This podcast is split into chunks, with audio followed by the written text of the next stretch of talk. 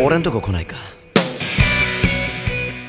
大家好，欢迎来到拆漫专家，我是龚古，我是小山，我是 Breeze。在开录之前呢，我觉得先跟大家汇报两个好消息啊。第一个是我们在喜马拉雅上，我们节目的总播放量在我们录制前刚刚突破了十万，网易云音乐上还有大几千的播放。就是上周一我们。突然之间，大家发现的播放量开始骤增，然后寻暴思增怎么回事儿呢？然后上 Podcast 一看，我们居然上了 Podcast 的首页推荐精选推荐，没错，而且我们一分钱没花，真是人家给我们弄的。 而且在节目的排行榜里面，我们好像是从第几位啊开始一直向那个榜首的郭大郭德纲，郭德纲对，德纲逼，近，德纲和谦儿嘛，对，然后我嗯们一路干到了第四名。第四名，朋友们，嗯我们是一个才刚刚出生两个多月的小朋友，也就是啊说，我们跟郭大爷就差三个身哦位对，了。跟德纲这已经很近 了。我们我们已经可以德云社的 后援别别后什么援？后备力量，对，我们马上超越德云社了就，是 吧？北在哪儿呢？我不可能。这个是我们特别开心的一件事儿，我们做的东西有人听了，我觉得这是对我们制作人来说是特别高兴的事儿。 嗯同时呢，还有件事儿，我们的微信听友群也已经加了很多朋友了，嗯，是吧？是的昨天晚上我们刚加了一个叫玉东的，我不知道说来合不合适啊，人家拼音是叫玉东嗯的一个听友跟我们说，听着我们的节目，又哭又笑，觉得特别开心，也能被感动，嗯觉得有特别强的朋友聊天在陪着他的感觉。嗯，哎，这对我来说就是最高评价了。而且特别珍惜的就是这些完全是自来水的朋友，对，一个亲戚都没 有。 都都不是亲友团，没错都是萍水相逢的真正的听众。没错，嗯而且大家真的是喜欢我们，愿意听我们跟这儿侃。而且如果说我们的聊天儿，我们在做的节目能让你们觉得回忆起以前的故事，或者说让你在现在生活里能够让你觉得我们在陪伴着你，这件事儿对我们来说真的是莫大的鼓励，真的特别感谢你们。嗯嗯谢谢谢谢。嗯当然，我只谢谢说了玉东啊，就是还有其他我们这个对喜欢七龙珠的同志啊，对吧？嗯同样喜欢大胸大屁股的同志啊，这我都不提了，哎呦这就、 是吧？你真是三句话不离老本行，我这是尊重听友，你怎么回事？人家本身就喜欢这个 呀，人家喜欢的多了，你就只记得你喜欢的。人家跟我说他也喜欢这嗯个，是吧？所以说呢，现在在群里的听友，咱们已经很熟了，咱们都是好哥们儿啊。之后如果有朋友愿意加入我们，跟我们一块儿的话，可以随时加入我们嗯的听友群、QQ、微信都有。当然，我们更推荐来微信群，是吧？嗯，然后呢，再过一段时间，我们策划一段时间，在微信群里头，我们会不定期的跟大家组织一些有意思的小活动，嗯，线上线下我们都会办，好吗？嗯，欧耶，欧耶，哦耶，就这么着，嗯，好好吗，Breeze？好好好，好嘞。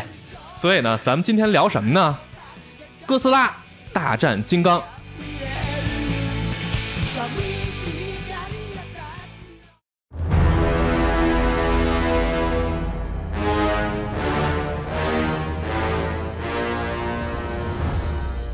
我估计咱这节目放出来的时候呢，已经这个电影儿胜负已定，票房啊、什么评价呀、应该都已经有定论了。但是在今天为止，我们看到的还只是一部分消息。一个多星期还对上了才几天吧？对，就前天上的嘛。，对对对，啊吧周四晚上上的。对所以呢，咱今天就趁着热儿，刚看完是吧？我还二刷了，嗯哦，这这么几天就二刷了二刷呀，我这是准备三刷呢。啊，咱就聊聊《哥斯拉大战金刚》这个电影儿咱的感受，好吗？嗯好好的，怎么样？看完之后觉得？还是挺震撼的吧？因为上一次哥斯拉大战金刚已经多少年了？对是六十年前吧，对， 感觉很久很久一以个前匣的，子了，对，嗯，已经跟现在没法比了。但对这部整那体会儿还来是皮套呢。对，还是皮套，哦还拿那树，两个人来回啊在那锤呢。脱对嘴，对，对，对而且整个片子我其实还挺喜欢的吧，嗯我觉得这片子的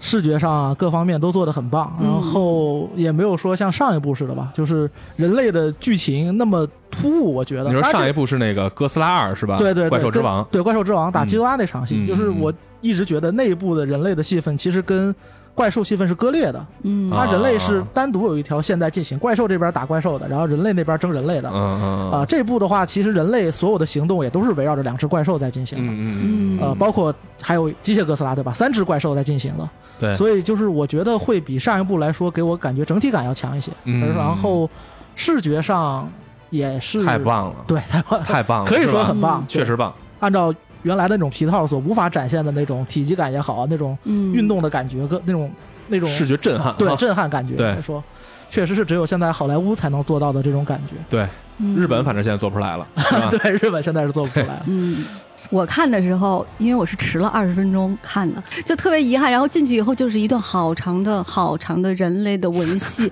然后看了半天，我就觉得啊、快要睡着了。但是突然到了那个航母上以后，哎我就当一时下我炸了是吧？对，然后我我当时戴着眼镜儿，然后自己一个人去看的，嗯然后就在那儿默默的在那儿说：“我操，牛逼！” 然后就觉得自己身上你能非常明显的感觉到一种生理上的那种快感，就是过瘾感你肾上腺素爆表，，对，就鸡皮疙瘩特别起来爽了。就是上一次接近这种感觉的还是环太平洋呢。嚯，那你这么早，在这两个之间，再没有什么能让人在影院看的时候有那种震撼感。嗯，就特别的舒服。是吗，但是我的感受是在“我操牛逼”和“我操什么玩意儿”之 间反复横跳。什么玩意儿是说的哪儿呢？这个涉及剧透了，我就不说了吧。不好意思啊，听众，我们我们哦就愣说吧，你是不让我们哦剧透，行我们就没得聊了，好吗？啊，就是你还记得他有一个那个反重力的飞行器，嗯，然小后那飞船个儿，金刚不是躺地上那个我快垂死了吗？嗯，然后那个小姑娘就去听说，哎，他还有心跳呢，然后嗯寻思怎么办呢？ 给他拿那个反重力飞行器做电击。电击疗法就，搁在搁在心口上，把那个引爆了，然后给它电击，然后嗯给电醒了、对， 那块儿，去死是吧？就是那块儿我就快要笑出来哦了， 很莫名其妙的那么一段儿哈，很神经病，但是又对觉得哎，好像好像是那么回事 儿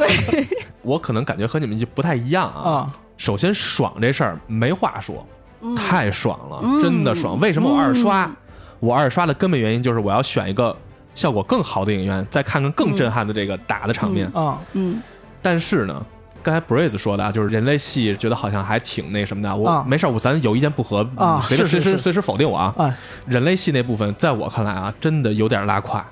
我看的是电影嘛，我来看电影，我不是来看《动物世界》，它是需要有剧情去嗯呈现这两个怪兽为什么打的。对，嗯至少在人类系部分啊，我没觉得人类系对于让怪兽之间打得更精彩这件事儿做出什么贡献。我看网上好多人说啊，人类系现在真的挺少的，我不知道是我的问题还是说人家在闭眼吹。我觉得人类系真的又臭又长，它其实是一个你的心理的时间流速和物理的时包间流速括不一心理样。嗯预期嘛，就是你对人类系和怪兽系的比例是带着一个心理预期去看的嘛一定是一定对是。所以就是当我看那个小十一，就那个哥斯拉线那个女孩儿，啊。上一部那个基多拉的，嗯那条线我都惊呆了，是吧？就是莫名其妙，那小老黑带着俩小孩儿干嘛去了？你们？而且那家大企业真的是安保措施零 分，负嗯分。哎，能干这么大事儿没保安，我这是什么？ 其实搁哪儿都这没是保安 这条线是我觉得跟另外一条线比起来，比较做的相对比较差的一个线，嗯包括那个老板角色，就是我觉得太过于简单了他，嗯包括最后便当处理也是非常随便。嗯嗯还有就是小栗旬这个角色，惊了了，就是你我靠，你、 Oh my 你都让他出来这么多场了，就他一共也没说超过十句话，对，他又不是不会说英语，还翻白眼儿哎死了，英语说的还挺好的，还行还对哎行，呦看着跟《二零七七》里那黑客似的，在那里头哎，嘎就像不被像电骷死髅岛里的景甜？呃，我觉得可能还不如景嗯甜，哎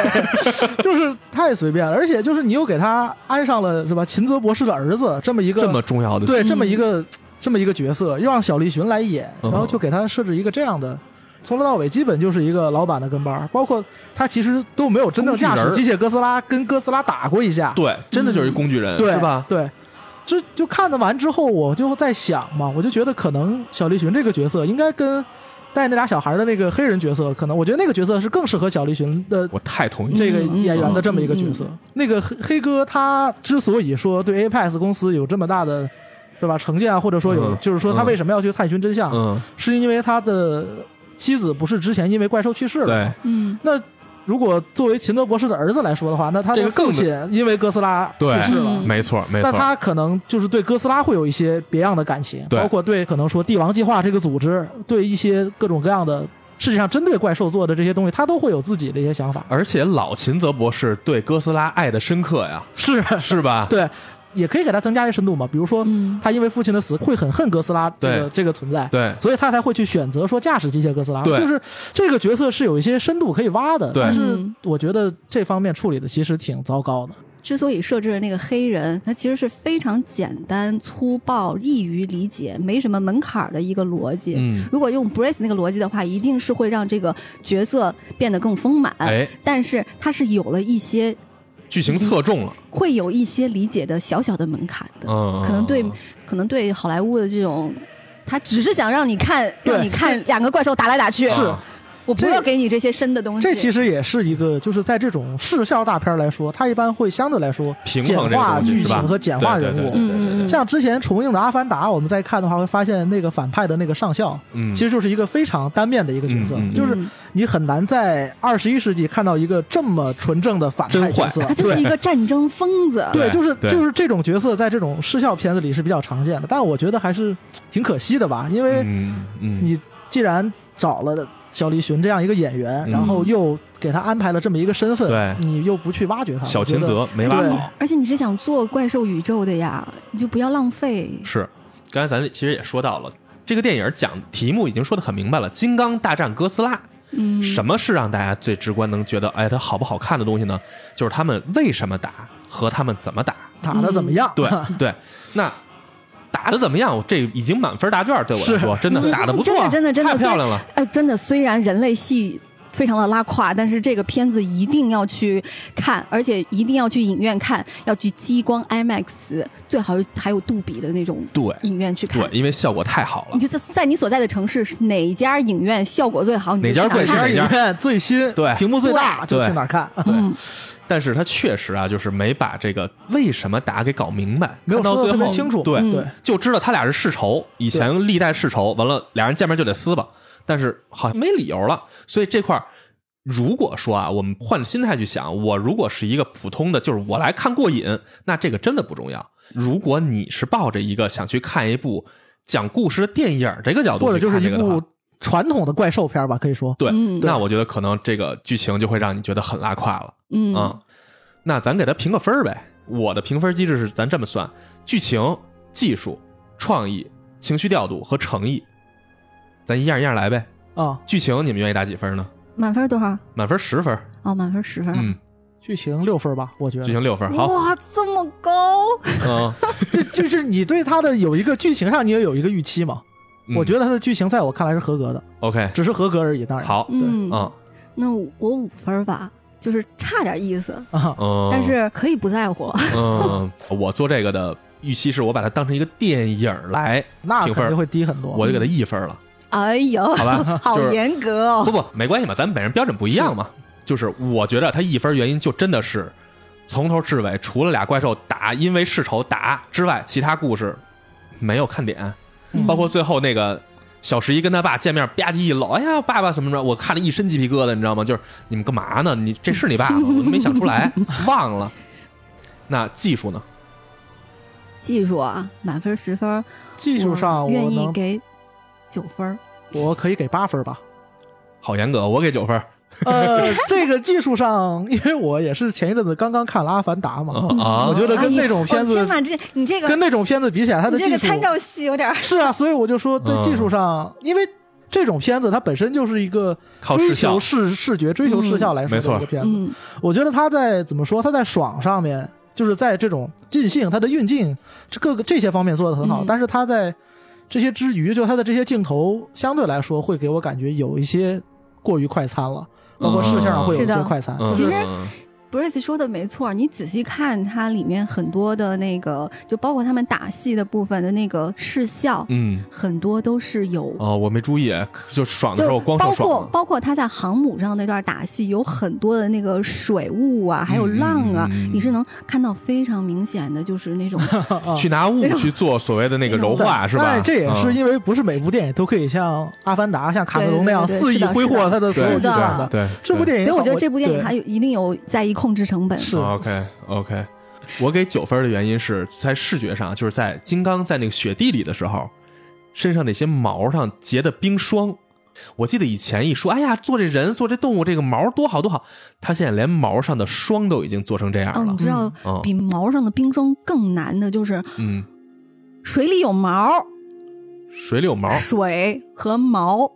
对是两个特别花钱的。对，你看这部戏，直接金刚在在水水里边啊儿没错哥斯贝哥斯拉直接拖进水里打，哇水哎里有毛，就是你就看着这个钱就不停的往里砸了。然后还有一个呢是技术上的啊，两场戏我印象特别深的，一个是香港决战，嗯，一个是航母上，就是大家都会提这两场嘛。嗯嗯嗯，就这两场戏的动作镜头设计，你会觉得他把镜头用到了所有能让你刺激、让你爽的啊是那些感觉上，所以我会觉得在这个角度的技术来说，他做的不错，啊，嗯是吧？是这他个不再是是那种两一个机位放那块儿，俩人啪一撞，撞完之后这这个啪一嘴巴，那给一推一下，没有。嗯你看这里嗯那个嗯激光原子吐息的时候，金刚跑那个路线和原子吐息的那个啪冲过来的那个那些场面，真的做的已经很好了，那种紧张感已经很强了，是是吧？对嗯所以对于这个镜头技术的运用，我觉得他做的真的挺好的。嗯啊嗯嗯，那第三个是什么呢？创意。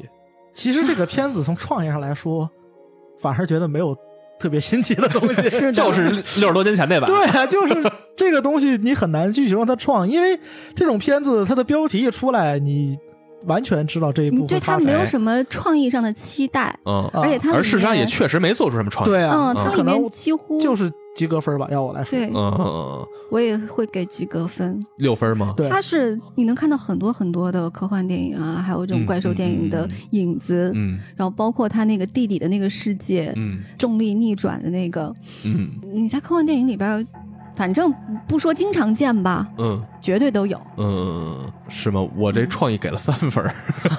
是吧？哦，是因为他确实没创意，就跟刚才对 Brace 说的一样，他没有创意，人家也没想有创意。对，但是我这三分儿全给到了地理洞穴怪兽，给他放到了一个那样的，在我看来其实挺浪漫的哈，就是你跳过那个中间点之后，就到了一个反面世界，一个巨兽放在那样的环境里头做了这样的一个处理，包括其实我特喜欢的就是金刚坐在王座上，手里拿着那个哦斧子的时候，啊嗯这些小点上的设计，我会觉得他有一些但是到了地底世界还是他一个，啊，对，没找着兄弟姐 妹嘛。对这个这是剧也情的问对，题啊也是电影怎么说呢？它电影时间比较短嘛，它可能更多的对于怪兽宇宙的很多铺哇垫，咱们在官方的对呀漫画和小说上，哥斯拉的同类啊，金刚的同类是怎么就只剩他们两个，只剩这一只的呀？嗯，这方面在嗯那上面说的比较多，但是电影它篇幅有限嘛，嗯嗯，它可能挺想往里放一些东西的。但是其实地理世界我是挺失望的，嗯就是我觉得地理世界的生态跟骷髅岛的生态没有什么本质的区别。除了有一个反向是吧？对啊，就是我就说，嗯其实我看着都挺失望的，就你会以为地理世界是一种，是一个不一样的世界啊完全，不一样的啊因为地理世界里全都是巨兽嘛。 嗯，嗯，按照啊这个那块传儿是奇，应该让他充分展示创意的地方。对啊，按照传奇的这个构造，所有怪兽都是从地底跑出来的嗯。那怪兽生存的地方是一个什么样的环境？其实大家会好奇。对但其实除了金刚他们的那个巢穴，有一些。金刚的石雕也不知道是不是好几个金刚雕的，就是 对对，这块儿这块儿我就觉得，我操，还有一个大石门儿。对，就是是你们雕的嘛，就是 然后，然后他那个推开门往里走的时候，我说，我就觉着，哎呦，这个地铺的这么平， 对呀、啊到底是是谁 铺的？对啊，是谁？对啊，是你们还有工匠金刚吗？就是，其实这么想，就是让我觉得挺跳戏的，就是是的，并不像是一个怪兽的巢穴，就是， 就是这些方面，我觉得他其实想象力在这种地方反而被禁锢住了，说太好了，包括那个飞船的造型，其实嗯我觉得特别好莱坞吧，那个造型、嗯就是很科幻片儿，但是不太怪兽但片是儿。它嗯那那个飞船，它就有一点像八九十年代的那种好莱坞的科对，幻片就是我就然后还冒着 对七彩冒的着那个光，对我就觉得哎，那个东西特别的好 莱坞，哎特别不怪兽。对其实从这些方面啊，创意是可以给再低一点儿的，这么要要这么来看，我对给三分儿是不是合适？ 合适，它太现成了一些，它这些东西我觉得创意给三分儿，我是心里给三分儿啊啊，啊，嗯，行，认可。认可吗？认可认可。哎突然聊完以后，突然认可了。然后下一个啊，情绪调度， 情绪调动上，其实这片子做的挺次的， 嗯嗯它应该是用人类的戏，从更好的嗯衬托怪兽的戏嗯嗯嗯，就是它是一个相辅相成的嘛。嗯暗野秀明拍的那个新哥斯拉，嗯一六、年的那个，其实它人类系和怪兽系是直接相关的对，而且其实它的怪兽是不像这部一样，它的那个哥斯拉是没有这种对于心智啊这方面的对描写的，就是灾难嘛。对，嗯一切的来源都是来自人类这边的。嗯这部其实这方面做的不是特别不好，好人类跟怪兽去共情，这是一件也不是说不能吧，嗯就是需要去调动情绪来跟怪兽产生共情。嗯我是觉得嗯，如果让人类和哥斯拉共情，或者哥斯拉跟人类共情，这就有一点儿自作多情了，哎，对，是是， 对，可以这么说。给对自己加了太多戏。我给这个情绪调度啊，我给五分儿，这五分儿全部给在让我爽这这事儿上。你就是在给我一记重拳，啪！我告诉你，他妈打特爽，没了。我觉得是可以给零 分儿，看具体像打 b r 分 a 标刚准才吧。说的应该嗯是负分儿，嗯就我觉得给他零分儿，就是嗯他对我的情绪没有起到任何的作用。嗯嗯，然后但是 但是怪兽那个确实太是，来劲，就我刚才说的那种生理反应，这就跟看拳击比赛一样，你知道吗？为对，什么有人看拳击，有人看 WWE 美式摔跤？嗯，摔跤都是表演成分和情节的。那我觉得我看哥斯拉这个，我我希望看 WWE 最后出来的好像是一个偏向拳击的那么一个东西，打谁赢谁输，OK，结束了。其实我都不在乎他们俩谁赢谁输，而且他的那个爽感是比环太平洋的那个机甲打斗的戏要更刺激，嗯因为要毕刺竟激毕竟这两个还是有生物嘛，有原始的那种野性，对对吧？而且其实《环太平洋一》的视觉上，我觉得比这部做的是要好的。哦，是吗？我觉得 OK 就是它对于机甲的体积感，嗯对于整个画面的质感，就是各方面来说，我觉得是比这一部要更细腻一些。它的处理，嗯，嗯哎包括你说体积感，就是《环太平洋》里那个大机器人儿，始终你能感觉它是那么大的。，对，这里这金刚时大时小，我觉对得，对，就是这个感觉，就是包括说为什么我非常喜欢二零一四版的那个哥斯拉嗯一嘛。那个哥斯拉，它始终是以人类的视角去拍摄那个哥斯拉。印象非常深，就是那个伞哎兵呀跳是伞下来，嗯，对对，就是对他们跟着那个伞兵从空上降下来，然后就嗯看着那个哥斯拉，就是那个镜头跟着那个伞兵，就是往下一边往下降，一边看那个哥斯拉跟那个木嗯就两只木托的那么对战，嗯就那个感觉是之后的两部都没有的那这种种感视觉，觉冲击感，对那是种吧？巨大的体积感。看的时候就觉得就觉得哇，这俩应该不太大吧？你说香港那个弹丸之地，这尤俩其是那个金刚，我从对头到尾都没看出它有一百米来，对，哎对对， 除了揍哥斯拉的时候好像对，站起来了就，对，但是平时时候也没比楼高多少，它对甚至跟那个在航母上躺着，感觉还是不比原来的金刚大多少。对啊嗯二三十米到头了，对是吧？金刚又大又黑，时大时小，哎对，啊就是其实这，呃。人家接不上了，你个变态，居然秒懂了我操！来了，最后最后一项了啊！我冷静一下， 等会儿。最后一项诚意打一个七分儿吧，七分儿，完成任务。嗯，你呢，珊珊？六分儿吧。嗯因为毕竟干这行嘛，嗯我能知道他做这个项目的时候是为了给你什么。哎，然后我在有限的资金里面，可以控制的成本里面，我把你想要的东西给到最大，然后另外那些插花的东西就比较水了，嗯，对，就剩下的四分全是在那儿 扣的。嗯嗯嗯，嗯我也是给六分儿哎。首先，我觉得啊，《金刚大战哥斯拉》不好拍，这东西从剧本上就不好弄，真的就是俩怪兽打嘛。但是你能打多久？你全片儿从第一分钟你不可能打打到最后俩小时对俩小时全打，怎么对看啊？那你必须得拿别的东西去去填去里往里填。填，对，但是你填什么呢？现在这么做，倒让我感觉他把这个重心全都放在了怪兽对打，满足我们观众每个人心里爽的这个点上，做得很好。我觉得六分儿及格，没问题。嗯我们刚才给他打的分儿其实并不高，我们说了他一大堆缺点哈，嗯 但是我们仍然推荐还是一一定要去看定要去看。这个是我们真的从心眼里这么说的，就是嗯他也许真的不能以一个好电影的标准去评价它，嗯他应该有属于他自己的评判体系。对，嗯这就是对吧我最近跟 DJ 我们经常聊，嗯就是你对一个不同的类型的片子，你的心理预期是不一样的。嗯嗯比如说之前《正义联盟》导演剪辑版，嗯他那个片子，你看他的时候你会很激动，嗯但你说你看他的时候，你那种激动的感觉，跟比如说你去看库布里克的片子，嗯，你去看塔可夫斯基的片子对，那这两回种事儿感觉是没有办法去同步，就是没有办法去把它们归纳到一个评价体系里。是的对，但你说这片子拍的不好吗？对吧？它这个影片有一个定位，没然错后你要根据这个影片的定位，你带着自己的预期没去错看这个片没子。错，对，就是人高兴，我高兴可以因为一万种事儿高兴，对吧嗯？但是我不能说只有这一万种事一儿。种高兴。对对没错。关于这片子本身哈，我觉得也不要再说太多了，咱们聊聊这个其他的角度啊。哥斯拉大战金刚到底是动画还是电影呢？它在大银幕上映，然后它是两个多小时的片长，那它嗯肯定是电影，是电影，百分之百是电影。嗯，嗯嗯其实这个东西界定现在已经变得很模糊了，对，我也觉得是。就是因为你看你对动画的定义是什么了？是只有迪士尼、皮克斯宫崎骏那些东西叫动画嘛，嗯因为现在有非常多的这种 CG 动画电影，嗯比如说之前《哥斯拉怪兽行星》啊，嗯。包括说当年震惊了非常多人的那个《最终幻想》的《降临之子》，嗯今天的角度来看，现在是一个视觉效果、电脑 CG 已经很成熟了的时代。嗯我们在最开始的时候看《终结者》、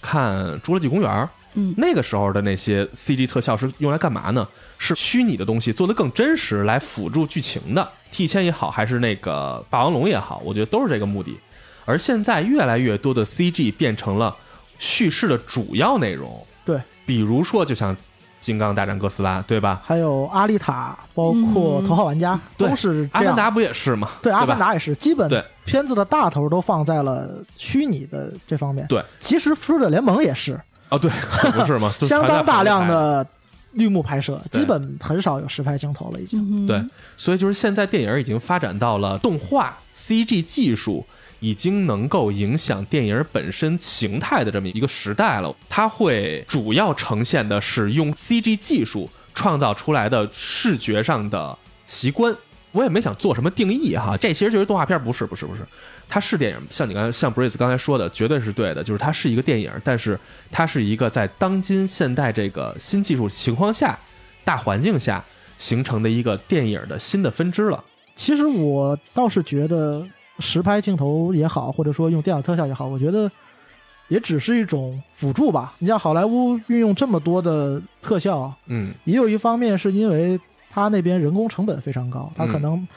以现在的好莱坞的状况，它可能并不能像。几十年前一样去负担那么大规模的那种实拍的，嗯像比较早的《加勒比海盗》那样去拍嗯那种电影，嗯嗯那种电影的花费是非常非常大的。嗯那么他会选择说，通过外包特效这个相对来说嗯比相对廉价的方式，嗯当然也很贵了，嗯用嗯我们现在感觉也很贵了，嗯但对于好莱坞来说已经是一个相对廉价的方式嗯去呈现之前的那些画面。嗯就是嗯这种类型的电影，我觉得一直都是存在的，就是嗯，娱乐片嘛，这也是娱乐片的一种新的形式我。其实完全从来不在意技术的发展会不会让电影变成一种只服务于视觉效果的一个嗯产品，嗯这肯定不是这样的。嗯电影就是再往下发展，未来几十年、一百年，它还是会有很多不同的类型。有人去电影院就是看那种追求视觉效果的，有人我就想看一个好的故事、有深度的故事，嗯嗯我就喜欢看就是现实主义啊或者什么它的。给了你更多选项。对，而且嗯它会让你、让你的很多想象是变得可以实现的。对，用技术来让你的想象能变得更真实，嗯嗯嗯让你身临其境去体验那些东西。包括就是现在那个，哎，是什么曼达洛人吗？嗯他使用的那种叫实时 E LED 墙镜头内虚拟制作。嗯那其实就是演员在那个棚里面在表演的时候，他整个背后的那个背景的那个 LED 墙啊，是呈完全现的模就拟是我的。事先做好的那个 OK 效果地图。心引力也是这样的，对。哦其实那个就比以前的纯粹的绿大绿幕幕，嗯然后让演员有了更直接的那种。嗯感受，感对而且现场光影表演的感变受化会对更是自然一的些。哎，是就是国内是，嗯现在很多的电视剧制作啊，包括电影制作，它也慢慢在用运用这种技术。它其实是省掉了很多制片成本和哦那个环境的不可控的因素的。说太好了，真的是，就是这个技术的进步，实际上是辅助叙事。是对给了更操多作者更多手段吧，是更多的的工具。没错没错啊没错是的，看到现在哥斯拉大战金刚哈，发现他们又造了一个宇宙，叫帝王宇宙，是吧？嗯啊，怪兽帝王宇计宙划、怪兽对宇宙。这个宇宙这词儿现在好像听着有点屎了，你不觉得吗？就是听皮了。漫威宇宙、DC 宇宙、怪兽宇宙，完了我们国内还有唐探宇宙呢啊，。 对对对对对，还有唐探宇宙。现在还有那个哪吒宇宙嘛， 哎，封神宇宙，对，你们觉得宇宙这个概念到底是好是坏呢？就是我们如果聊漫威嗯哈，漫威创造的所谓漫威宇宙，它形成了一个完整的世界观，嗯把之前所有自己这个品牌之下的这些明明互不搭嘎的这些超级英雄，嗯，给全揉到一起，讲了一件其实也特简单的故事，就是对一个人要毁灭世界，我们敢给他打败，嗯就这么简单的事儿嘛。但是通过这个宇宙的概念，用这样的以前前所未有的几十、嗯十几部电影一块儿去形成这个世界观。嗯那现在帝王宇宙对你们来说，它能形成这样的感觉吗？我觉得是可以的。你还有这感觉是吧？我其实不是特别了解漫威啊，我不知道嗯他们最开始在做那些漫画作品的时候嗯是怎么样的一个思路。有可能开始的时候，他们并没有想要真的做一个宇宙，钢铁侠的时候，他应该没有那么大的呃，规他划吧在布局，嗯，就已经布局了。他在布有局，的他从无敌有的啊钢他铁从侠最后最后那对啊个，他从无敌浩克开始，其实就在布局了。钢铁侠最后是不是有那个神盾特工局的那个？对啊，就那是是李安拍那个浩克是吗？呃，不是，啊，是后来是那个无敌浩克， OK，OK 是是爱德华诺顿主演的那嗯个，但是后来他被踹了嘛。啊，他是从零八零九年嗯吧，就是浩无敌浩克和对钢铁侠开始正式布局漫威宇宙的。这个东西它当然有好处了，嗯，它可以让作品相互联动，然后会嗯形成一个嗯嗯嗯非常固定的观众粉丝群体。对是的，包括它可以在这个里面，比如说这个片子我们用这种类型去拍，那个片子用那种嗯类型去拍，比如说《雷神》一二三， 啊，完全是三部完全不一样类型的电风格影，都不嗯对，完全不一样，你根本不会说这个系列片为什么会拍成这样，因为它、嗯它的这个宇宙它非常多元，就像一个全是插口的那么一个东西一样，对对是吧？对谁来谁插，就即是插即用观。众有对一百一百种口味吧，那我有一百种风格的对东西，你就随便来挑。只要能我认为进，来，啊你就被我吸纳哇，了漫威就是一个货架。啊！我觉得漫威做的最牛的地方是什么呢？是他把超级英雄这个东西做成了一个全民流行的符号，嗯这个是他强的地方。对，在他同期吧，应该说在刚刚开始布局这个同期，蝙蝠侠、黑暗骑士那个第二部在国内有了反响。当时我跟我朋友说，我说我回家看蝙蝠侠二去，全都在嘲笑我，你知道吗？就是看蝙蝠侠，我你几岁了？啊，全是这概念，你知道吗？嗨，你交友不慎，我跟你 讲，对，但是当时真的就是我周围的人，大多数人对于蝙蝠侠，觉得就是穿黑裤衩的超人呗，就是这么一个概念，你知道吗？就是它并没有在国内形成一个文化现象，或者说流行现象，因为大家不在乎、不了解、不喜欢。因为你那个时候不认识我。是是是，因为漫威开始做，后来发现，你看大家全都哇抢着去买这个《复仇者联盟》电影的票，嗯，这个东西已经变成一个全民把它当成热潮这么一个东西了，就像这些流行品牌一样，它变成了一个流行符号。对，它是一个文化符号。对所以这个是我觉得漫威之所以做得好的原因，它把一个原本在是远离大众视野的一个东西放进了大众视野，是让大家开始关注它、喜欢它，甚至成为它的粉丝，对吧？对这个是特别难的一事儿。但其实漫威就是 MCU 吧，它把现在弄的一点有点不好的就是，它会想说，既然它的就是 MCU 这么成功的话，那它的很多电视剧也好，嗯它的很多动画也好，它的很多周边衍生产品都要为 MCU 来服务，嗯嗯所以一定程度上它扼杀了一些相关的就是非电影的这些方面的一些。项目就是有一些之前，比如说漫威很好看的一些动画、动画系列，在这之后可能会被整改，哦被整改成一些没有那么好看，但是跟电影儿有有契合正的相关，嗯或者说有一些互动，就是这种动画。它等于把这个系列彻底绑定了，对以他后把他把整个漫威所有的东西都在向他看齐，不能说全都为他服务，哦像但嗯就是黑洞一样给对，吸就是了。他会把他会影响漫威所有的产业，会把一些啊本来可能说发展的哎还不错的一些东西，他会说哎，那你就不要自己弄了，你来为我们服务吧，因为这个是大头儿，这其个实才一个商业化操作，对是吧？后来很多漫威的片子，我在看的时候就觉得它其实是一个偏向青少年化的一啊个，故是事，是，因为它是的故事都是简单粗暴，嗯嗯，嗯就是你要说人物深度哈，就是不怎么讲究早期深度确实没什么深度，只有两个是我很喜欢的，一个是《X 战警》，还嗯有一个是《银河护卫队》 X Man 是吧？他甚至不是 MCU 里的，对，哎当时都不是对，然后《银河护卫队》是因为它真的很中二，啊而且他就是他算是一个自己非常有风格的这么嗯一个漫对画感超强。对，嗯所以后来我发现，哎，我喜欢漫威，我喜欢漫威里面的东西，可能跟大部分观众喜欢漫威的是不一样的。所以说嘛，他依然能把你给吸到他那个体系里头，啊，对，是吧虽然这就是它牛的地方虽然嘛就那俩就太很微边不缘足道嘛了。。对对对。但是你刚才说那个挺重要的，就是特别简单粗暴的，对吧？就是嗯简单粗暴好直接用，很直接的嘛。对，就是这个宇宙这个形式能吸纳很多简单粗暴的这个东西嗯放进来。我看来，在你我看看来那雷啊，神对多傻呀！啊是怪兽宇宙也一样。想想看啊，第一部哥斯拉那个，在我看来就是孙悟空大战陶白白，七龙珠啊孙悟空大战陶白白。第二部哥斯拉怪兽之王，在我看来啊，是孙悟空大战短笛大魔王。啊，第三部就去纳米克星了不，第三部是谁呢？是骷髅岛，啊在我看来应该是贝吉塔的前传。啊七龙珠里没可能没画啊，人家是是但是在我看来就是贝吉塔前传嘛。啊！这哥斯拉大战金刚，孙悟空、贝吉塔一块儿打弗利 萨，是吧？就是它是一特简单的一个故事走向，就是你这儿打，他那儿打，打完之后你俩一块儿打一更强的，嗯，就是这么简单粗暴。但是事实上，《龙珠》已经证明人这套体系是可以走得通的，对吧？就是大家喜欢这套，嗯所以我就把这么简单的这个核心概念抽出来，做成一个所谓的怪兽宇宙。对啊，比如说我已经有了几个怪兽了，哎，我拿它们各种排列组合，对，然后我还可以加入新的怪兽，对好的坏然啊后我的。再排列组合，没错我天呐，我就能一直做下去。能一直做下去。事实上，在早期的那个哥斯拉电影里就是这么干的。反复的把这些 solo 的怪兽弄到一块儿拼盘儿。对对，妈妈打完了，哎，还有 幼虫，还有孩子， 哥斯拉死了，还有小哥斯对，还有拉，哥斯拉二代，啊我靠，啊对疯了！这也是就是系列宇宙的一个相对来说我觉得不足的地方嘛，它会让很多作品丧失自己的一些独创性的东西。嗯嗯嗯，你像比如说，大家可能现在会说。那个诺兰的蝙蝠侠系列，嗯它是单独的嗯，它没有跟任何作品有任何联动，对，在里面也没有超人，没有神奇女侠嗯，就是没有那些正义联盟的其他角色嗯，只有蝙蝠侠，那甚至里面都没有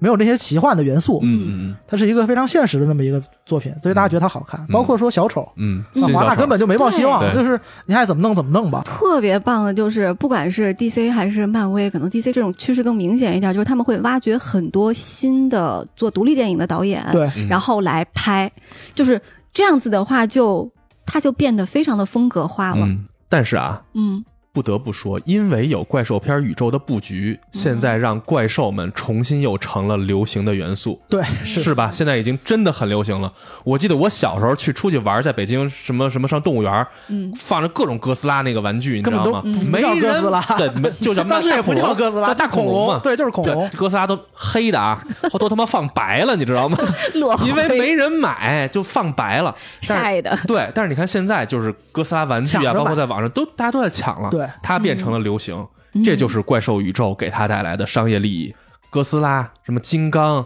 环太平洋、什么乱七八糟这一大堆这种电影哈，好像给我的感觉是怪兽电影的黄金年代又回来了。可以这么说吧，我觉得也是技术突破到了一个新阶段吧。嗯，嗯你按当时五六十年代那会儿来说，他们是在用最尖端的那些技术来，比如就说皮套都已经是嗯啊，嗯，对啊，当时牛就逼比如说穿皮套嘛，然后嗯比如说他哥斯拉里，他把整个日本的街道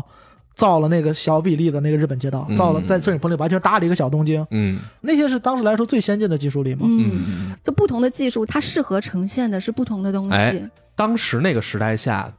皮套就是创造视觉奇观的最好方式之一，对嗯，对吧？对，当时东方在做皮套，西方还玩摆拍呢，对，定格在造当还时定格逐帧呢，对对，特摄能形成那个摄影方式造成的视觉压力、视觉冲击力、魄力，嗯真的完爆这个。我在我看来啊，啊，完 爆，完爆逐帧，但不太一样嗯吧。之前我看了很多哈里豪森他做的定格的奇幻题材的电影，嗯嗯嗯我之前看的是辛巴达系列，有一个冒险家，嗯那朋友都坐船出去，然后坐船出去就跟各种稀奇古怪的怪兽打。嗯，有什么独眼巨人啊，嗯有这那的嗯嗯嗯一些各种各样的怪，有龙啊，有什么的，哎，然后那有也骷髅是，头，那就是特摄。那就是特对啊，哎没，有我记得那有一集，有一女的睁开眼睛，好几个眼球，我那集给我吓死了，都 快，我靠！就是哎包括还有那头皮麻个了还有那个。他拿一把刀跟一个骷髅骨架对打，嗯那个骷髅骨架明显就是定格拍，嗯是根据那个对就两个人就是能挥起刀来就。其实这个东西是是皮套做不到的，对，其实这种东西反而是皮套就皮做不到套有些对能做到的是那个定格做不到的，就对是比如说人穿上皮套，就像那个以前那哥斯拉，它有各种特别傻屌的那种， 对，还拍手呢，叭叭叭叭拍手，我就靠！突然就。这个可能作为定格来说，它不会设计这样的东西。 等这个时代一过去之后，好像就是皮套和竹针这个东西都有它严重的那都有个它不足的地方。对所以很《侏罗纪公园》一出来之后，大家就发现了嘛，对哇，这个恐龙能用电脑做的这么真，嗯，很快这种手工派就已经被电脑所取代了，因为那个《侏罗纪公园》里霸王龙的那个。那种运动的感觉是，不管是太你真是实用了定格还是用皮套，嗯都无法做到的那个感觉。嗯但是因为有了这些真实，也让我们看到真正特摄的那些感觉、那些味道，好像也已经不再存在了，是吧？特摄的味道是什么？就这个东西，可能大家感觉的就是皮套的感觉不在了。所以但是 Braze 稍微跟我们说说什么是特摄吧。啊，把这个词还原出来，它是嗯特殊技术摄影。嗯嗯定义就是说去呈现那些我们日常生活中不存在的东西，嗯就比如说爆炸，《永古英二》之前很多拍的时候一些战争场面，嗯飞机大炮，嗯你可能没有办法去拍一些真的舰船，嗯然后包括说船舱内部，有时候你可能没有办法真的就是进到那个船舱里，那可能船舱内部就需要搭一些景，然后就把嗯这个船舱给搭出来啊，做这些用我们现在来说就是这些视效镜头， ，OK，它是用比如说它在胶片上做一些镜头合成啊，嗯嗯嗯，然后做一些烟火的爆炸呀、一些烟雾啊，一些用这些就方是式早期的工业光魔，对， 就因为最早《星球大战》其实也是大量的特摄镜头，四五六嘛，就正传一二三，它也没有说很多用电脑去做，它很多也都是实拍的，我有个问题，就是早期的《西游记》算特摄吗？算 算，它很大程度上参考了。呃，怎么参考了了那个远古，好像吗？就是它远古当时跟香港合拍了一个《白蛇传》吧，应该是类似于的，啊然后用了很多啊那种很炫的一些镜头，啊然后后面《西游记》的话又学香港那些片子做了一些东西，啊啊那这么说，当时王晶那个青蛇也应该算特摄，对，其实类似吧，广义上来说嘛。嗯当然，现在我们会把特摄有一个狭义的定义，但是我觉明白得从广义上来说，这些不真实的，就是一些幻想片儿，其实都是需要借助特摄手段的。明白？嗯明白包括说像《终，结者》，嗯我觉得它，你也终结者可以说它一也是对，你也可以说， 包括二三，明白嗯你都可以说它是特摄，因为它就是里面是骨架的金属人，在现实生活中就是不存在的，嗯，但是现在看来，我们这个定义好像就变成了穿皮套就了，变成了对，变成是吧穿皮套的奥特曼啊、怪兽啊，包括对假面骑士这些东西了。对对对对。实际上，当时特摄早期的时候，就是因为有了金刚出现，后来出了一个叫《原子怪兽》的那么一个电影，是吧？后来本多猪四郎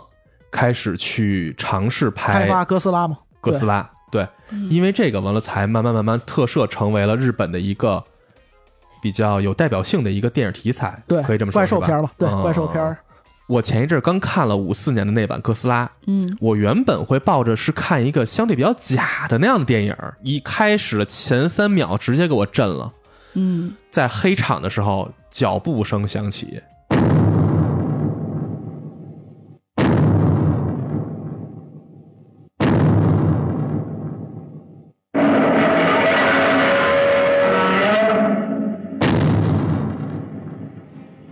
特别拟真的咚咚那种重物的脚步对声这然个后，是不它是新哥斯拉里边也有还原？是新哥斯拉，嗯我觉得就是对一九五四致年敬哥斯拉的一个嗯新时代的一个翻拍。嗯对然后字幕一出，同时哥斯拉那种怪的叫声吧啊出现，对，我当时直接就鸡皮疙瘩全起来了，你知道吗？就是以现在我们的眼光看那样一个黑白画面的时嗯候，那样的视听冲击力，真的，我觉得比现在看每一部所谓那些大的怪兽片儿都要爽。而且现在没人敢这么玩儿，我敢说，一上来在没人知道哥斯拉是什么，咱现在一说哥斯拉就是是恐龙的形象。对，啊当时当时没没人知道什么玩意儿，就是那种震撼感太强了。整个这个电影，整个给我的感受哈是，哥斯拉塑造成什么呢？它是一个天灾，它并没有单纯的把它塑造成一个怪兽，完了它要对毁天灭地，它是是一场灾难。对，它是一个灾难片儿，其实对，它是把灾难具象成了一个恐龙的形象。没错，嗯包括它的叙事方式也是一开始莫名其妙的，怎么这个船就翻了，人就没了，完了越开来始越多的传媒 了。对，完了人们开始去研究害怕、紧张，这不就是一个典型的灾难片的叙事结构吗？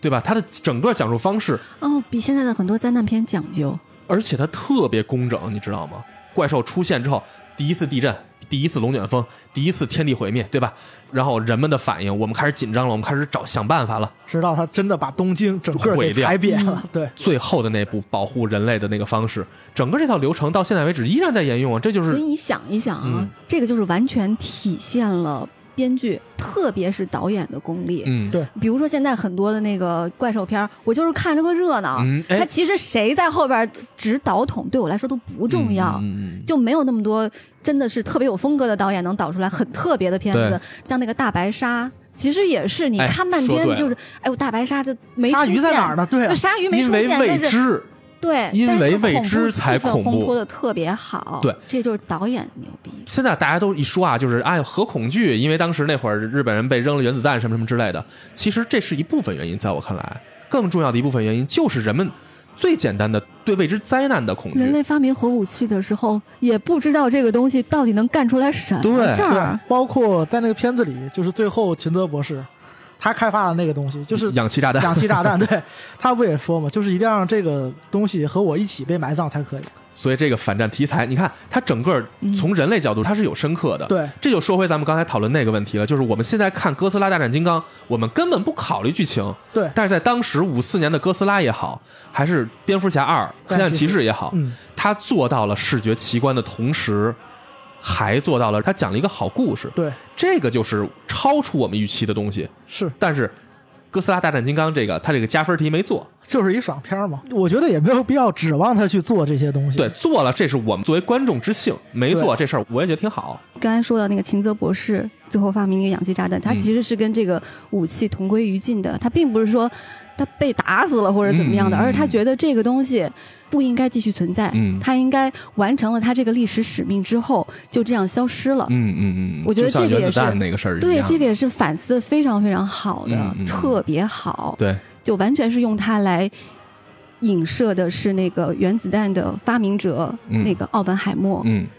我第一次就觉得非常震撼，其实是在坂本龙一的那个纪录片里面，嗯它其实是整个那个后面那个大屏幕是那个奥本海默的那个大幅的照片儿吧，然后他现场演奏的是坂本龙一创作的《奥本海默咏叹调》，嗯它其实是一个反战的一个这样的一个音乐，然后配合的就是不停的那个奥本海默的那个声音，death death death，我靠，我、特别特别厉害。什么是反战啊？就是这个给你的冲击力真的是非常强大的。因为作为全世界唯一一个真正挨过核弹、受过核武器攻击的国家，而且最倒霉的就是美国做那个引爆氢弹那个实验的 时候，旁边受龙到丸受到波及的那个船、嗯还是日本人的船，对对，你说这多郁闷啊！对，而且你知道他扔这个氢弹那个比基尼环礁嗯，是海绵宝宝他们家，哎呦，扎心了，扎心 了，哇，特别崩溃，气死我了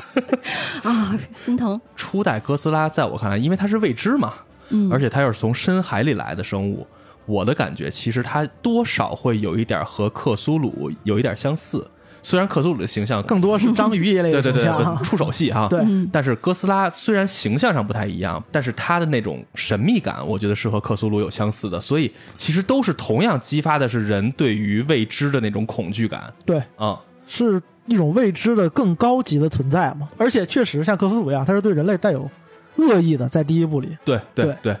所谓的秩序的守护者也好，这都是在后面很多部的拍摄里一点一点形成的这种新的对新的人设。对对对对。之后每一部哥斯拉好像慢慢慢慢，它有不同的身份定位，是吧？嗯有的是人类守护者，有的是环境的平衡者，对世界的平衡者，嗯有的是就是破坏者，对嗯吧？就是各种各样的哥斯拉。但是在初代来说，它真的就是一个天灾，对是破坏人类的。嗯这个哥斯拉是远古婴儿他们做的吗？应该说它的特摄部分是远古婴儿负责的，因为你看片头的名单里。嗯嗯特技监督嘛，就是嗯特殊技术监督，就是远古婴儿来做的，就是他自己包括他的团队嗯一起来做的这部片子的这个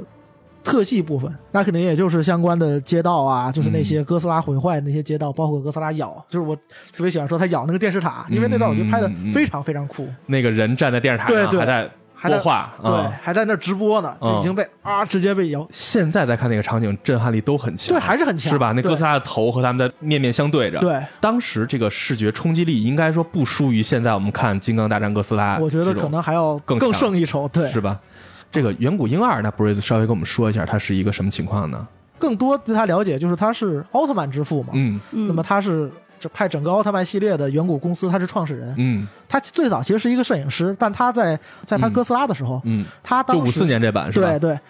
他当时是东宝的特殊技术科的科长。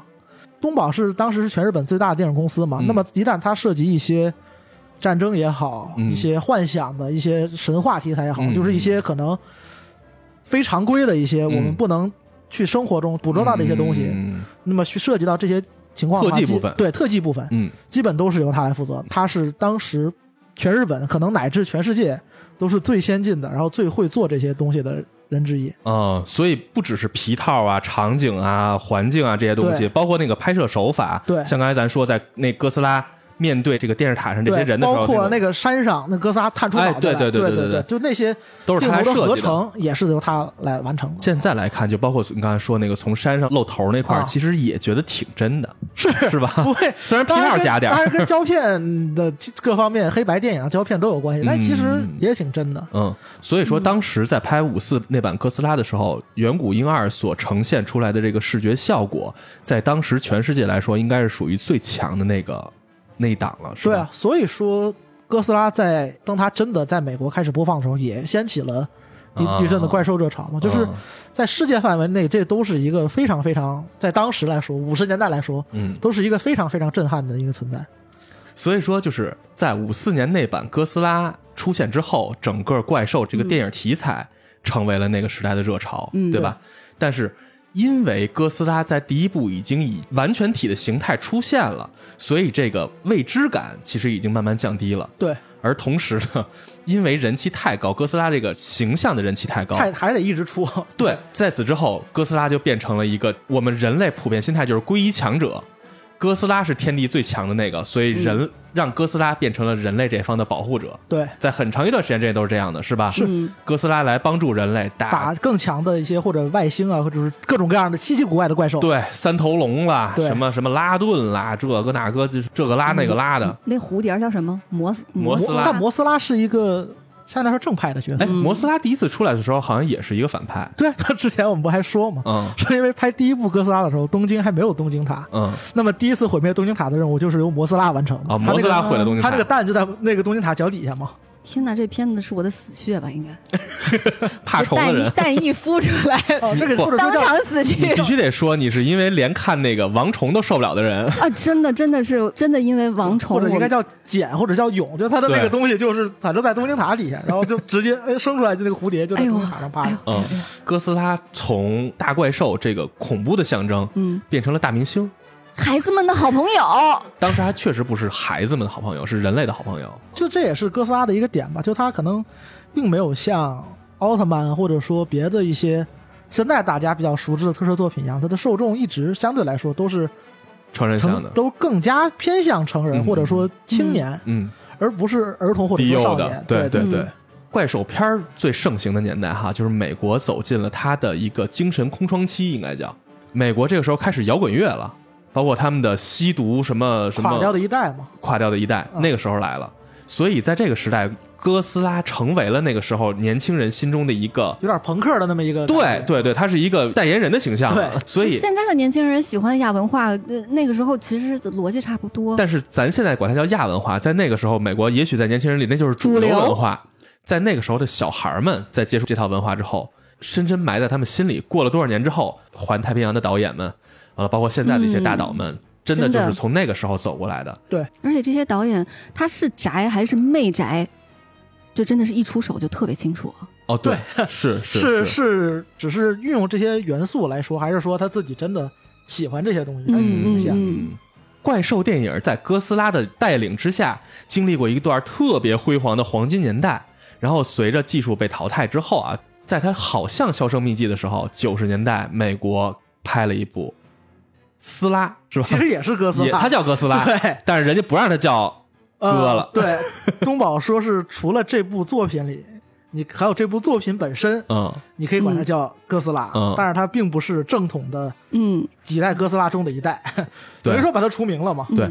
那个哥斯拉整个的形象，从外形来说和原本传统的哥斯拉根本就不是一东西。那就是一个很难说它像什么，就是一个嗯很丑的一个恐龙的形象，对对对，而且对也很下蛋，到处 下蛋。哎呀，我的天哪！这个其实之前比较少描绘到处下蛋这方面，嗯包括说它很弱，然后个头也比较小，就是低配版，感觉像低配版的低配中国版就地是公一园个儿蜥。蜴怪兽的感觉。 对，哎就是一大蜥蜴嘛。对，那是我很猎第一奇次看，当时就是猎奇嘛，对很猎奇终于看哥斯拉了。但是那次看完之后，好像就是除了出了一大恐龙之外，好像没留下什么因印为象像。像我这种，嗯像我这种那会儿不知道什么是哥斯拉的，嗯然后看他就觉得，哎呦，你看那个还没有侏罗纪公园热闹呢，侏罗纪公园至少有那么多品种，哎对对对这怪就恶一心的个，拍 的他，就好无聊。这个作品出来之后，也确实受到咱今天看来啊，也确实受到了很多真正的哥斯拉粉丝们的一致抵制，是吧？嗯都在骂这个。据说好像后来的哥斯拉作品里还拿这个当杂兵了，是吗？对，在日本后面拍的时候，就这个怪被所谓的正统哥斯拉的后代啊，几下给给干给掉了，秒了是吧？ 对那种龙套角色，对，其实也戏谑了他一下，是吧？嗯对，这个作品应该说它不在哥斯拉的正式的整体体系里头，它是一个异类。对，一四年拍的那个宣传的时候都会说，这不再是我们之前拍的那一版很蠢的那一版了，那一部的时候，他们还没有抓住哥斯拉的精髓。嗯嗯嗯不是很懂这个嗯哥斯拉作为一个超越人的意志的存在这么这么一个点，它是一个人类处理不了的一个巨大的这么一个危机也好，或者说对是什么样，它是一个嗯，就是一个灾难。对凌驾于人类之上的存在。我觉得恐龙的存在大家是可以理解的，嗯对，那么多品种，每个品种还有那么多只，嗯对就是跟哥斯拉这种，它不是一东西，根本就。嗯对，哥斯拉这个东西也是体现人类的无力的这么一种。嗯嗯嗯，真正遇到这种这种级别的灾难的时候，嗯人类其实是手足无措，不知道该怎么对办的。，是没有办法的。，对，对躺平等死。这在那个动画里头，其实反而呈现的更真实。那个地球被哥斯拉统治之后，人们躲到宇宙里头发展自己的这科技，想回到地球，重新从哥斯拉手里夺回地球，结果好像费了半天劲把那哥斯拉打死了，哎呦，费了牛劲了。结果发现打死那只哥斯拉根本就是他早前把他们赶走那只哥斯拉的幼崽儿，而真正赶走他的哥斯拉重新再站起来之后，发现比他们走的时候离开的时候那哥斯拉要要强大太多。我有看说编剧是徐渊玄，啊，是吗？但是他那个哥斯拉的那个绝望感，是我看过这么多哥斯拉作品里头最强的。徐渊玄什么时候不绝望了？是啊，是啊。说起刚才你说这恐龙哈，就是你想起早期五四年那版哥斯拉，整个的形象就是一个恐龙的结合体。这个恐龙形象其实源自当时在那个年代五几年、六几年的时候，日本全民兴起了一次恐龙热。现在咱看机器猫，你发现有大量的机器猫的篇幅都是关于恐龙的，嗯，是甚至于它的长篇里头有野比的小恐 龙、野比与恐龙骑士，嗯对对吧？就是有各种各样的恐龙作品。在那个时候，因为日本版图相对啊国土面积很小，他们那儿也发掘不出恐龙化石。发现中国有恐龙之后，日本人对恐龙的痴迷是特别特别近乎于疯狂的，也是因为他们没有这个，因为没有嘛，对所以他们就对于那种大型的。以古代生生物物啊对会有特别强烈的痴迷，所以才在设计哥斯拉的时候给它设计成了一个恐龙的结合体这样的感觉，而只是在把它无限加倍的变大变大。不止日日本，各地的小朋友都特别喜欢恐龙，没错，对，我小时候也喜欢恐龙，我也是。对，我小时候狂去自然博物这是馆。一种曾经在地球上真实存在过的，但是是你理解范围之外的。对，你在它面前完全就是蝼蚁一样的对对那么一种巨型的生物，你对能不觉得它又神秘又让人着迷吗？就因为对它真确实是的长得，你看那个化石还原出真的很新奇， 没有嗯没有这样的生而物且了已经够酷啊！，对，嗯多帅！我觉得到现在为止，我觉得最帅的生物就是霸王龙，就是它的那个不成比例的那种压迫感，对是现在任何一种生物所带来不了的。就新千年之后呢，哥斯拉题材好像走到了一个瓶颈。美国拍了一个四不像，嗯日本拍的哥斯拉呢反响也不是那么大了。断断续续的就断了，后面对对，还有那种白眼儿的翻白眼儿的哥斯拉是 吧？又变成那种毁天灭地型的，对就是，但是好像反响也不是那么好。他即使让哥斯拉不再做人类的朋友了，大家也不是那么买账了。腻了，对就是或者说这个系列走到了一个瓶瓶颈吧，颈，对嗯我就走到瓶颈期了。之后，美国和日本又分别走上了重新挖掘哥斯拉的路线，嗯那也就是现在咱们熟悉的美国那个胖传奇哥斯拉，传奇哥斯拉啊对嗯和暗夜秀明的新哥斯拉啊嗯啊。那你们喜欢哪个呢？我肯定是喜欢传奇哥斯拉，嗯因为安野秀明完全就是把像之前我们说的，他把嗯五四年版的哥斯拉嗯放到了现代语境之下，然后嗯加了一些私货嗯可能也。私货是一部分了，但是也加了一些现可代能视角新世界、新时代大家新的一些忧虑对嗯在里对面，而不是对说像五四年那会儿是核忧虑更多。对，嗯，而现在他可能加了一些什么政府的一些这各方面啊对，包括各个嗯这种各政治国的斗争角啊，力就啊，各个对就这种包括勾他那心斗个角，对打打 B two 那个场面，对就是包括把美国人戏谑的。对，包括是什么在日本自己的领土上还要看美国人脸色行事啊，嗯就这方面，嗯他把这些新时代的这些焦虑给放到了那个哥斯拉里面。对，但是我个人还是觉得，就是嗯真的，一四年版那个哥斯拉，他把哥斯拉的那种。超越人理解范畴内的那种神级的神级的怪兽，那种对巨兽的形象，对表现的太好了。对，因为我觉得就是想法跟技术两点是在这种类型的电影里，嗯这种可能我们说奇观电影里，就是想法很重要，嗯但是画面也很重要。嗯如果你画面支撑不了你的想法，嗯，那这个片子我觉得也不会说有那么的优秀。是，所以新哥萨，我觉得就是他在就是说在画面上，嗯就是因为毕竟日本现在、嗯，它经济整个的规模，它的嗯制作规模肯定不如那边，所以嗯这方面我觉得它差一些。嗯啊。安野秀明在拍哥斯拉的时候，他强调了一种哥斯拉的皮套感，还是对，是有点是吧像老板一样，就是他这是他的执着没有什么复杂动作，那个哥斯拉嗯对对主要就是杵在那儿，对。 但是那个哥斯拉真的，在我看来真的太他妈酷了， 是他真设的计的很超牛前，逼啊，所以太酷了。他刚才说，他刚才说他喜欢传奇版的啊哥斯拉的时候，我想我肯定毫不犹豫的站安野秀明。如果只聊这两个怪物的话，嗯我毫无疑问站新哥斯拉啊，因为新哥斯拉这个能量和它的这个恐怖嗯感和它这个设计感太可怕了。这个新哥斯拉的这个怪物是，你会觉得它有神可怕的特点。嗯，吐原子吐息的时候，它那个眼睛会变成全黑色，一张嘴那个嘴咧到一个难以想象的那个程度，往地上吐黑雾，整个街道全部被黑雾弥漫之后，开始在引燃这些可燃物。啊，就这种原子吐息方式，我觉得也特别牛我逼天。呐，就是我是觉得美国人拍的哥斯拉，你就应该去电影院看。嗯，你离开电影院看以后，这个东西魄力会减少。对，是这个就是嗯大打折扣。嗯但是暗野秀明的不一样，嗯，就新哥斯拉真的是，你哪怕是在那个家里边用电脑看，嗯就他营造的那种恐惧感，嗯，他都不是说像那个像你在电影院看美国人拍的哥斯拉一样，你会觉得可怕。嗯，或者刺激嗯嗯，暗野秀明是让你觉得毛骨悚然，，对你发后现背发凉，发现没有？新哥斯拉的哥斯拉登陆站着走上路的，它是从远处的海里走着上路的，他刚才算是爬吧，它它站不起来嘛，那是早期对形象。但它只要进化成最终体之后，在那个镰仓的登陆站着走上来的，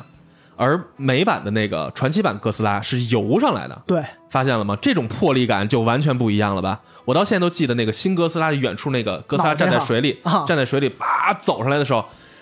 我真的觉得会让我有有恐惧感。即使现在我们真的看了这么很可多怕乱七八糟的各种怪物都看过，我仍然觉得那个的威严感更强。嗯，完了，再一个就是这个新哥斯拉的背板是能发、也能发原子吐息的，对对对对对嗯 对对？吧？就是它对这能力也更强了，是是是，对吧？可能个儿没在人天大空，中乱射， 对，拿完了给那人红拿那飞机一下一个一个的，就打飞机嘛，对对吧？嗯，狂打飞机嘛，包括它展现出来的哥斯拉的生态习性，从它最开始上路的那个怪吧唧的那个东西，对对吧？嗯后来变成一四脚蛇，是快速进化，对，完了，包一括开它始就是一触手在那儿晃，对对，你看下面克苏鲁对 传奇哥斯拉，在我看来是一个特别工整的商业片儿，嗯，对，它拍的是一个商业片套路。嗯但是像安野秀明的那个，我认为我看完一遍之后，我可能真的不会再看它了，啊，嗯，我不会再看了。我会哎，我第一遍是在电影院看的，可能这也是啊好羡让慕我是北影节时候看，这可能啊也是让我觉得观感不是特别好的一个点。嗯，就如果是我在电脑上看，我可能嗯不会太过分的在意于它的画面对上的对一些对缺陷。是的嗯但如果你在大荧幕上看的话，它可能一些嗯哇。粗糙的一些 CG 啊，就尤是一些其东西是，他刚开始登陆第一形态登陆的时候，嗯那个死鱼眼， 对，就是我当时就有一种啊，你是来搞笑在的电影吗？院你看，真的会感觉有一些违和，我觉得。有违和，嗯对，所以我可能这也是一方面。我还不过嗯我还没有在小荧幕上看嘛，嗯我当时北影节的时候去看了一场，我觉得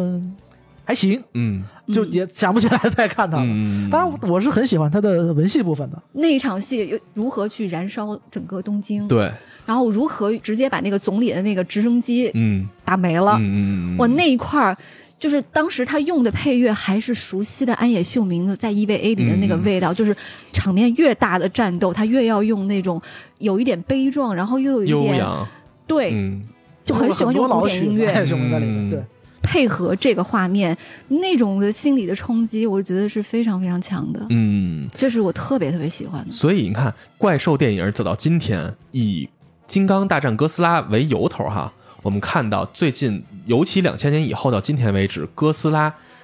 形成了一个全新的对于怪兽电影的热潮，嗯，包括还有环太平洋这样的东西啊。但是毫无疑问，我认为哥斯拉应该是怪兽整个这个体系里头，就是像超人那样的存在，对吧？嗯就是对它是最顶顶到最尖儿上那个那个东西，对它是代言人。怪兽电影发展到今天，已经重新回到了自己第二春的状态，重新走到了大众的视野里头。是我认嗯为它已经形成了一个很成熟的类型片儿的状态。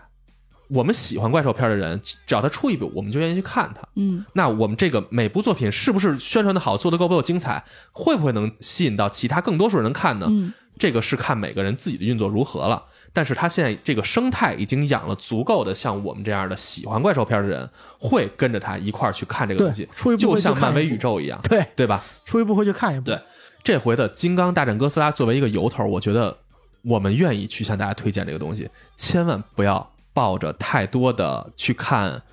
讲故事，嗯，去看一个我要聊聊深度，没有不用，就去看看感官刺激吧，就是这嗯个聊到啊深度可以去看五四年的呀，啊 对新哥斯拉呀， 对这些东西都是对对对去研。对究、去自己一个人回家慢慢嗯琢磨的电影。对对，所以这期节目呢，我们也是想尝试一次，做了一次一个热门电影的点评，还是说观后感，给它做个测评，是吧？我们也不知道到底效果好不好，所以先录一期看。听完这期节目呢，希望大家能点一下关注，多多支持我们，鼓励我们。如果愿意跟我们交流呢，也可以加我们阿松的微信，让他把你拉进我们的听友群里头，咱们随时交流，好吧？那这期就这么着，OK， OK，嗯，拜拜，拜拜拜拜。再见。 To the prison, Digimon just breaking them down. Me and my white talk, short, dealing gassy color. Any caliber, do I think I knew that's why they call me Pitbull. Cause I'm the man of the land with it to me, the two.